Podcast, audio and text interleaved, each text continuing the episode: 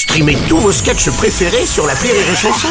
Des milliers de sketchs en streaming, sans limite, gratuitement, gratuitement sur les nombreuses radios digitales Rire et Chanson. Marceau refait l'info sur Rire et Chanson. Tous les jours à la demi Marceau refait l'info. On va commencer avec cet appel de la maire de Paris, Anne Hidalgo, au sujet des JO de 2024, qui déclare Ne partez pas, ce serait une connerie. Ah, Madame Hidalgo, bonjour. S'il vous plaît, s'il vous plaît, pas partir, s'il vous plaît. Excusez-moi, je sors du métro. Oui.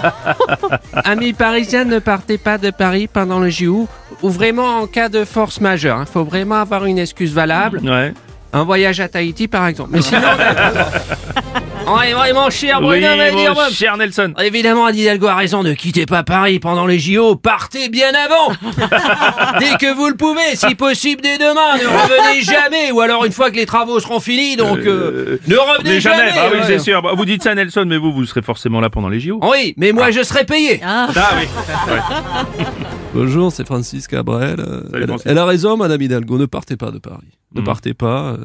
Ces cons de Parisiens vont venir nous faire chier en province.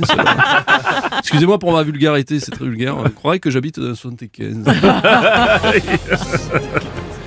On en parle aussi chez Pascal Pro. Ne partez pas. Le Paris, ce serait une connerie. Euh, Bruno Robles, Oui. j'ai peur. J'ai peur que des migrants prennent cette injonction pour une invitation. Enfin, je pose la question. Bien je sûr. pose la question.